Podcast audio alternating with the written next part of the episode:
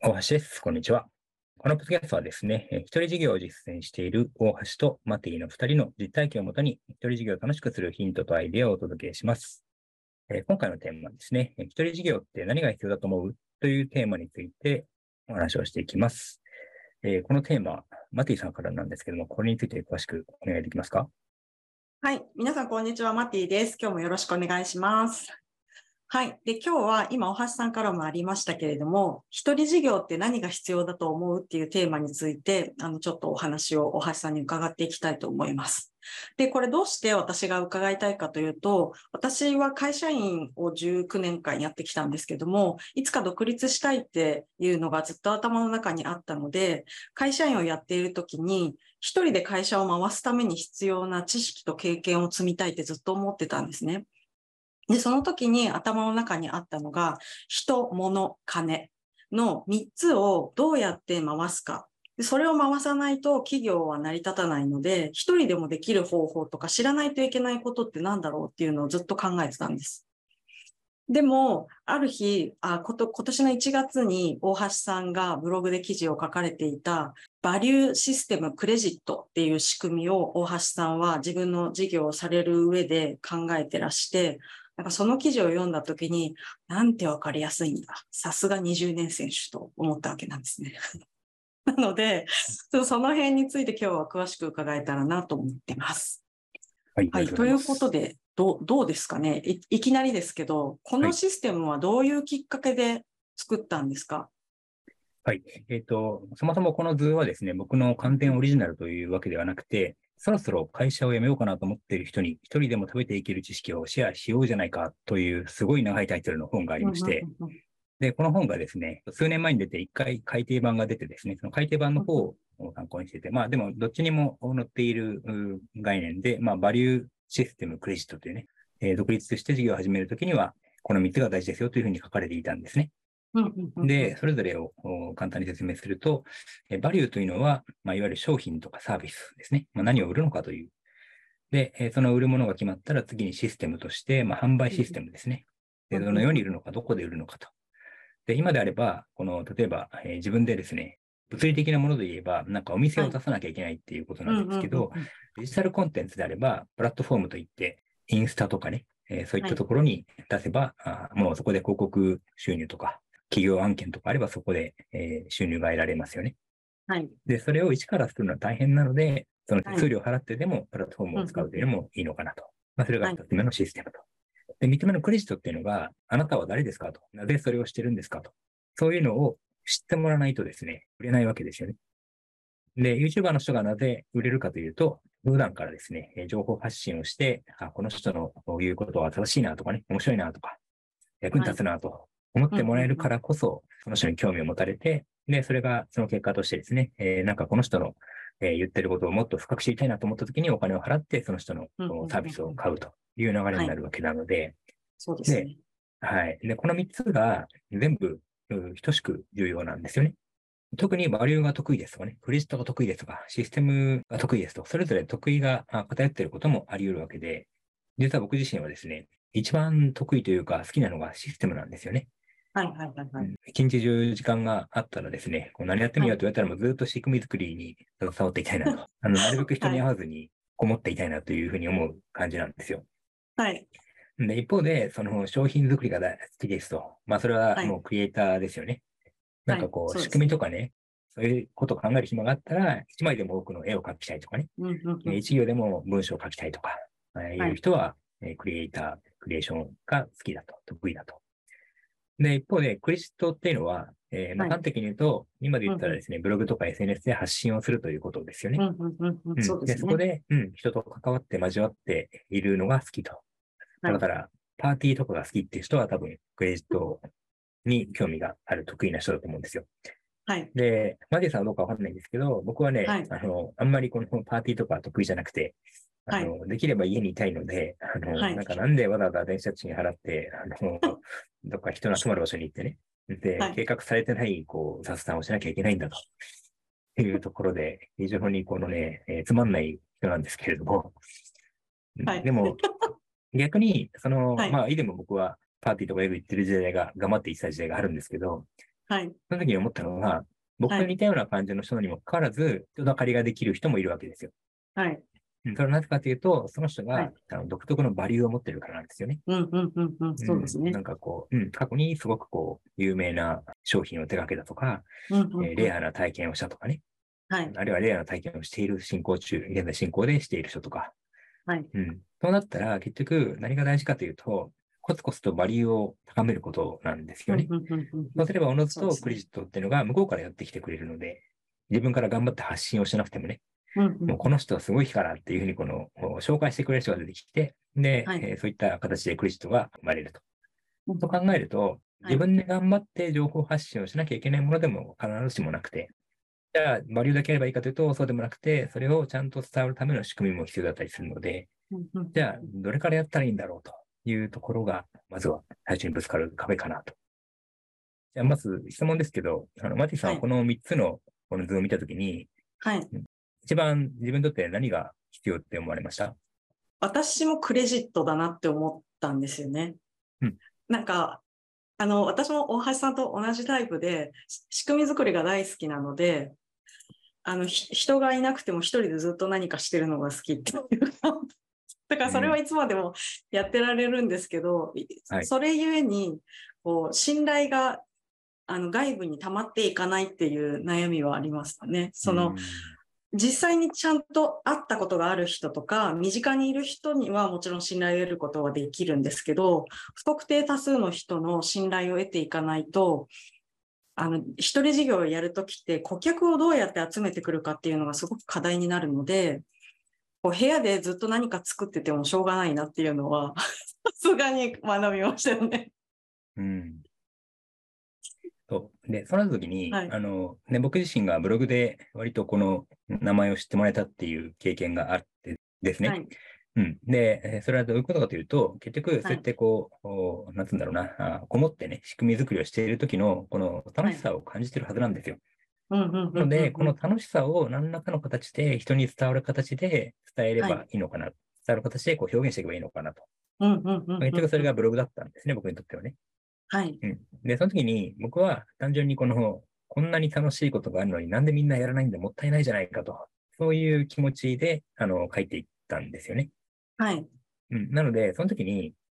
この、これをすると、この、最終的に、えー売り上げに結びつくとかね。なんかそういう下心が、まあ当然少なく、少なからずあるんですけれども、はい。それだけだと、多分ね、うんあの、ちゃんと売れるような文章を書かなきゃいけないとかね、売れるような文章が書けるまでだ出してはいけないみたいになっちゃって、いつまでだってもこう発信ができないじゃないですか。なので。うん。なので、その、今この楽しさをどうしたら人が分かってくれるだろうかという気持ちが持てるものを、まず自分の中に見つけることかなっていうふうに思いますね。で、僕は、あの、まあ割と、えっ、と、一眼とかまでは買わないんですけど、まあ写真を撮るのが好きなんですよ。うんうんうんで、もっぱら iPhone で、えー撮ってるんですけど、はい。で、その時に、この、はっと、はっとしたこう風景とかをね、写真撮るときに、なんでこんなにね、この、例えばこう夕暮れ時とかの一番この光の加減がいい時が僕好きなんですけど、はい。で、みんなね、その素晴らしい風景が今目の目の前に展開しているのに、いや、なんでみんな立ち止まって写真撮んないんだろうというふうに思いながら撮ってるんですよね。はい。うん。だからそういうふうに、必ずだから誰しもですね、なんでみんなこんなに素晴らしいものがあるのにやんないんだと。うんうんうんいうふうに感じるものを、おなるべくこう、その場で過ぎていってしまうので、それをこうん記録に残していくというかね。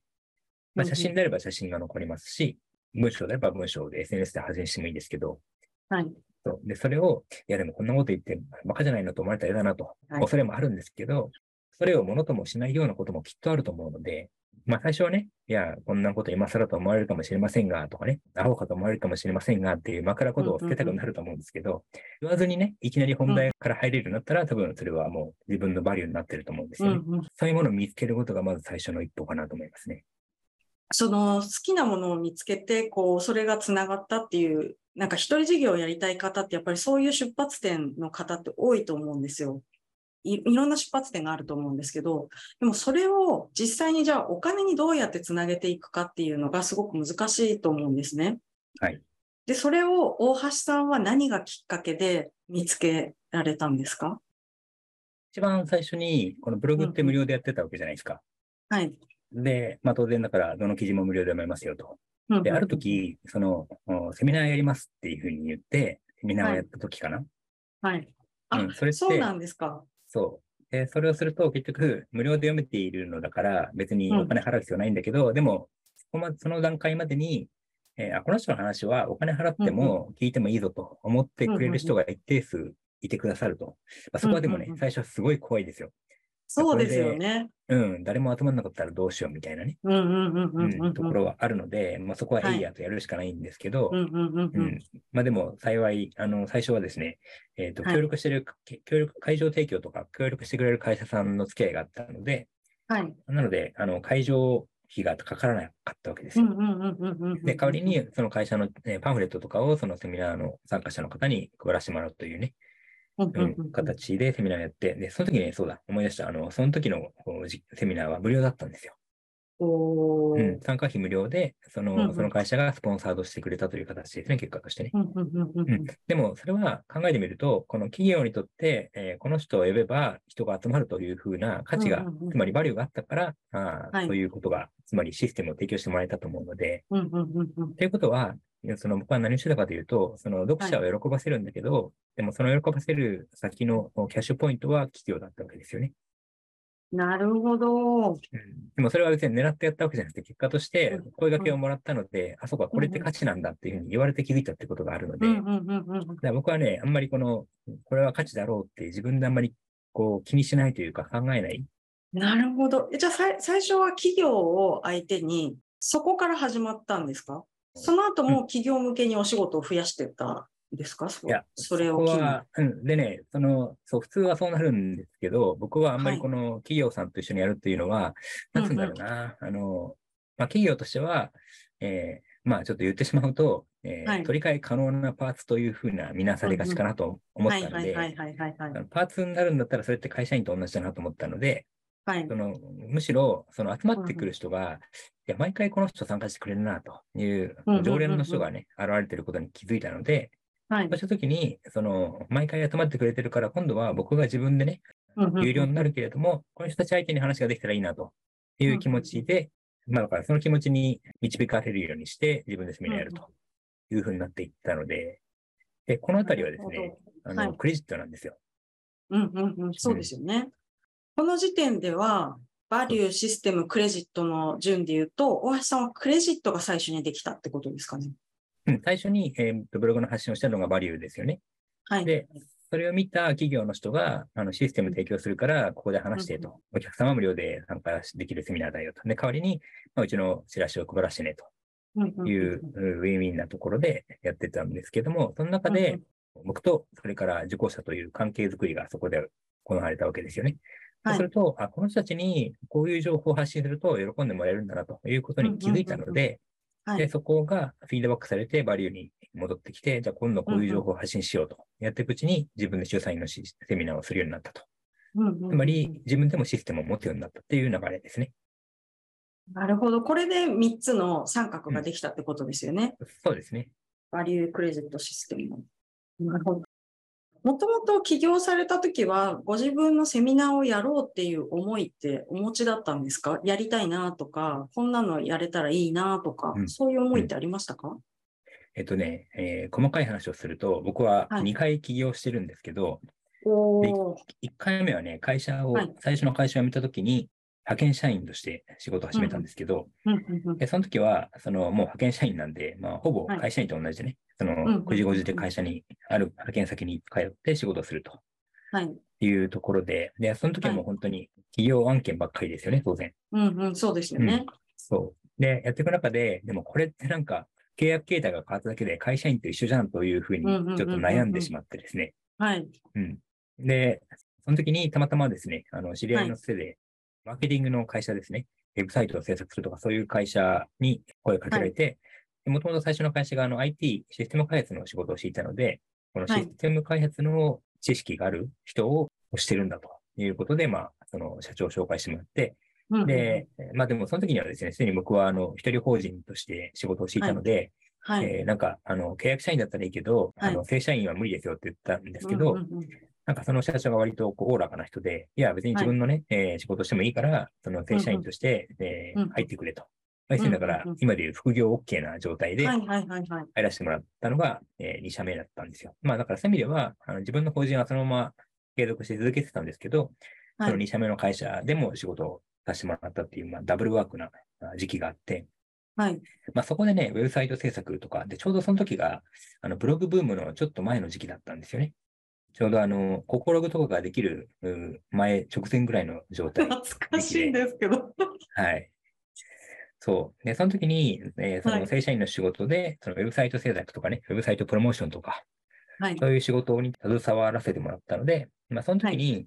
あ、なんかブログっていいなという、そこに可能性を見つけてで、実はその以前もですね、2001年ぐらいに、これはもうまたあの、インターネット老人会的な話ですけど、あの、ウェブ日記というブームがあったじゃないですか。ありましたよ。私も老人会の一員なのでよくわかりますよ。はい。で、あの、日記エンジンとかね、あの日記サイトとかね、そういうところにあの、日記を書いちゃう更新報告というですね、まあ今で言ったらあの、手回しミシンみたいな、はいはいはい。えーフィード登録とかがないので、手動であの日記書いたぞっていうのを報告すると、そのリストに上がってきて、でそこからみんな読みに来てくれるというですね、はいはいはい。極めてあの国家的な時代があったんですけど、はい。そう、だからなんか、ネットに情報を、文章をアップするということはもう昔から馴染んでいたので、はい。そうか、じゃあブログっていうのは結局あのウェブ日記なんだなということを思い出してその正社員の会社は実はもう1年ほどで辞めてしまいまして、ではい。そこから、え2回目の、まあだから言ってみたら、あの正社員辞めたから、まあもともとまたいたやっていた一人の事業に戻ったというとあころなんあ、ですけどそういうこと、なんですね。はい。そう。で、それが今のブログの仕事なのっていうのを始めたタイミングだったんですよ。うーん。なので、それまでは、だからもう企業向けの仕事で、まあ、ある意味、その、誰にも知られずに、この粛々と、えー傭兵のようなことをしてたわけですよね。でもなるほど。それが、うん、はいブログを書くことによって、あの、ん本名を出すことによって、まあ、その結果、あの、出版にもつながりましたし、まあ、セミナーにもつながったということはありますね。まあ、なので、事実上の2回目の企業が、あの、そういった、えー B2C みたいな仕事をする方向転換になったのかなと思いますけどね。なるほど。でそこ、そこからずっと B2C、基本的には B2C がメインでお仕事されてるってことですかね？そうですね。もうほぼ8割以上は B2C ですね。なるほど。これはね、本当に人それぞれの進み方があると思うんですけども、これからこのバリューシステムクレジットを自分はどこが足りなくて、どこからやればいいんだろうって考えるときには、どこ、どんなところから考えるといいと思いますか？今まさに取り掛かりたい方の場合。やっぱりでもバリューでしょうね。商品の核になるので。うんうんうんううんん。っていうか、でもそれができない限り、まあ言ってみたら、あの、畑で言ったらね、何を育てるかが決まらないと、この、どんな畑にするかっていうシステムも作れないし、えーどんなお客さんを相手にするかっていうね、例えば、イチゴ好きな人なのか、白菜好きな人なのかっていうのは決まらないじゃないですか。決まらないですね。うん。で、逆に、その白菜作ってくれませんかって言われたら、それは企業案件なんですよ。そうですね。そうですね。うん私は別に白菜作りたくないけど、なんか結構いい金額で提示されたから、仕方なく白菜を作るってやると、それは、せっかく起業したのにっていう気がしますよね。そうですね。うん。確かにね。だから誰を相手に自分が何をしたいかっていうのを決めて、商品の核になるもの、つまりバリューを作るっていうところから、まずはうん今自分ができてるかどうかを見て、始め、始ま、は始まってるのか、始まってないのかも判断した方がいいよっていううんことですかね。で、あとは、まあ、これはマッティさんもわかると思うんですけど、このね、自分が困ってることっていうことに注目することなのかなと思っていて、で、世の中のサービスの大半は、誰かの困ってることから始まってると思うんですよ。はい。で、それは、この誰かの困ってることを、こういうことみんな困ってるだろうな、ふふんつって作るんじゃなくて、まず自分が困ってましたと。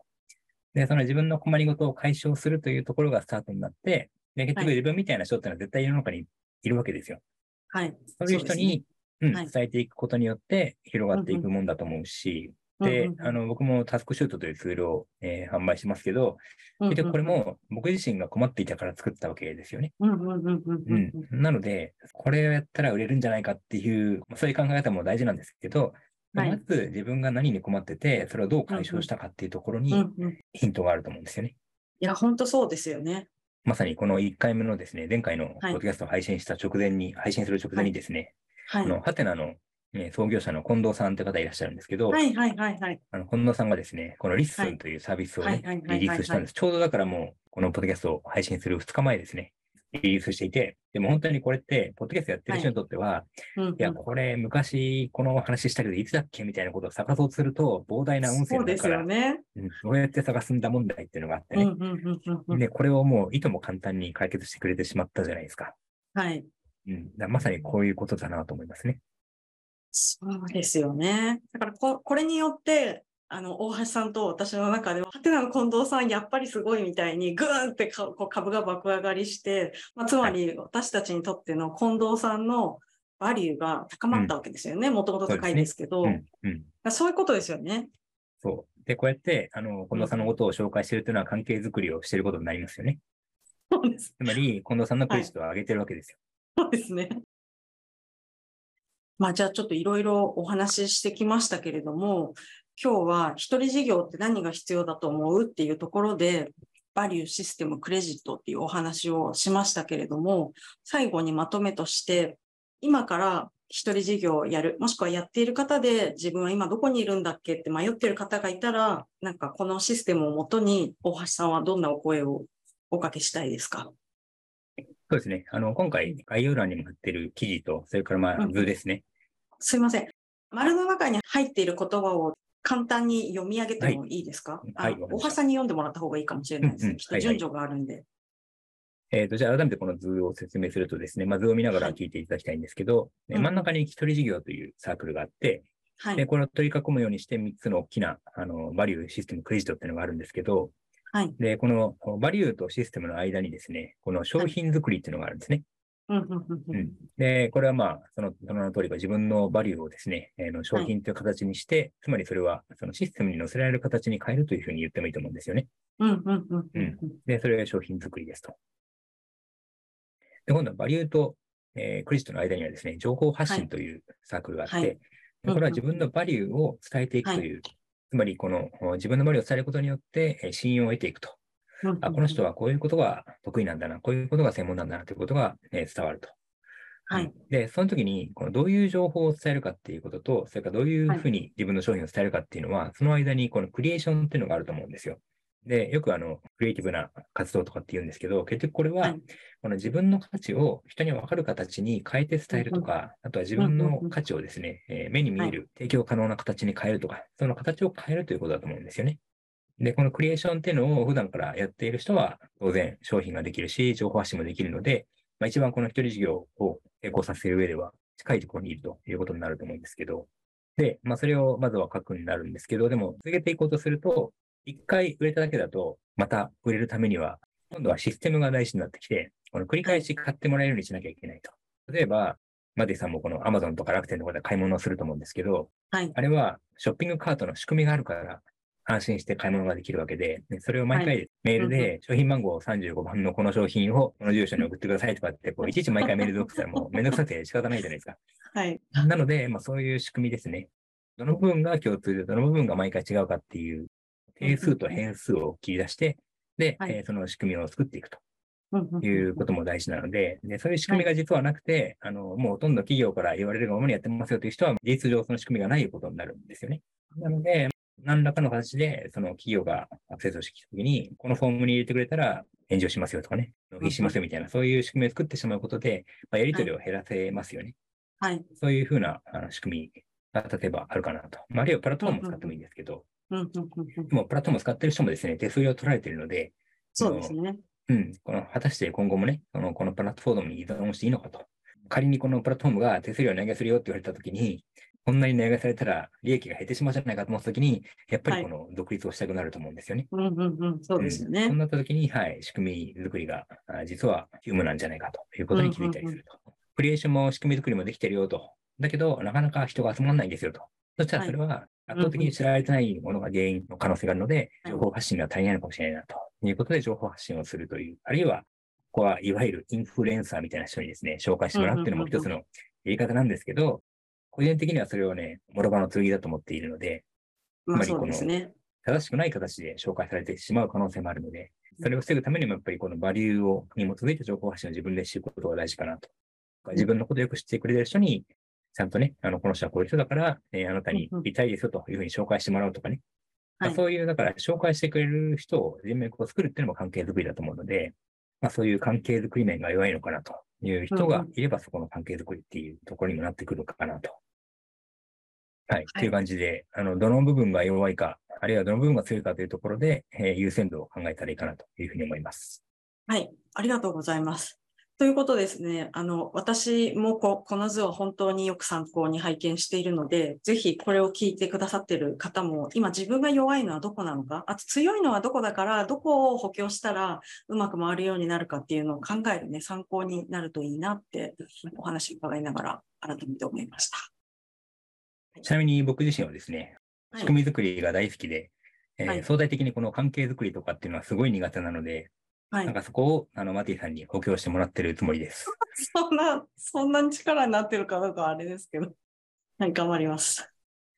はい、えーということでですね、えー今回は、あ一人事業って何が必要だと思うというテーマでお話をしてきましたけれども、えーぜひですね、えー何らか参考になっていたら幸いです。えーもし何か、えーご質問等ありましたらですね、概要欄のフォームからお寄せいただければありがたいです。はい、ということで、じゃあ今日はこれで終わりたいと思います。ありがとうございました。はいありがとうございました。